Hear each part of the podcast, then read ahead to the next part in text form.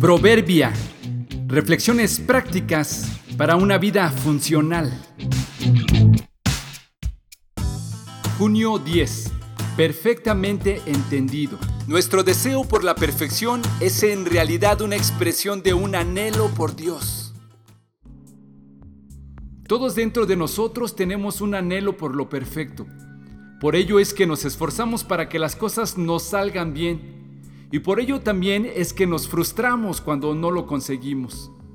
Lo complicado de la vida es que en la realidad vivimos en un mundo imperfecto, que no nos entrega todo lo que queremos y necesitamos. Y aunque por lo regular avanza y es funcional, siempre está la posibilidad del error. Nuestro deseo de lo perfecto no solo lo esperamos de las cosas y los servicios, también lo anhelamos de las personas. Deseamos que se nos atienda bien y a tiempo, que se nos trate bien y de la forma adecuada, que no nos falte nada de lo que necesitamos. Nos desespera y nos enoja cuando los demás no cumplen nuestras expectativas.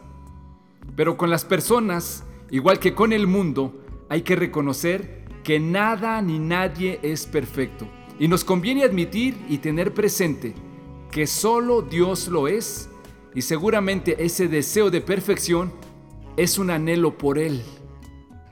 Dentro de nosotros lo deseamos, cuando queremos que termine la maldad y lo negativo, que se acabe el dolor y la tristeza, y buscamos formas de mitigar y exterminar lo imperfecto, y que al final hay que admitirlo, son solo paliativos para hacer más llevadera la vida, porque no se logrará aquí. No hay forma de alcanzar con el esfuerzo humano la perfección que solo está en Dios.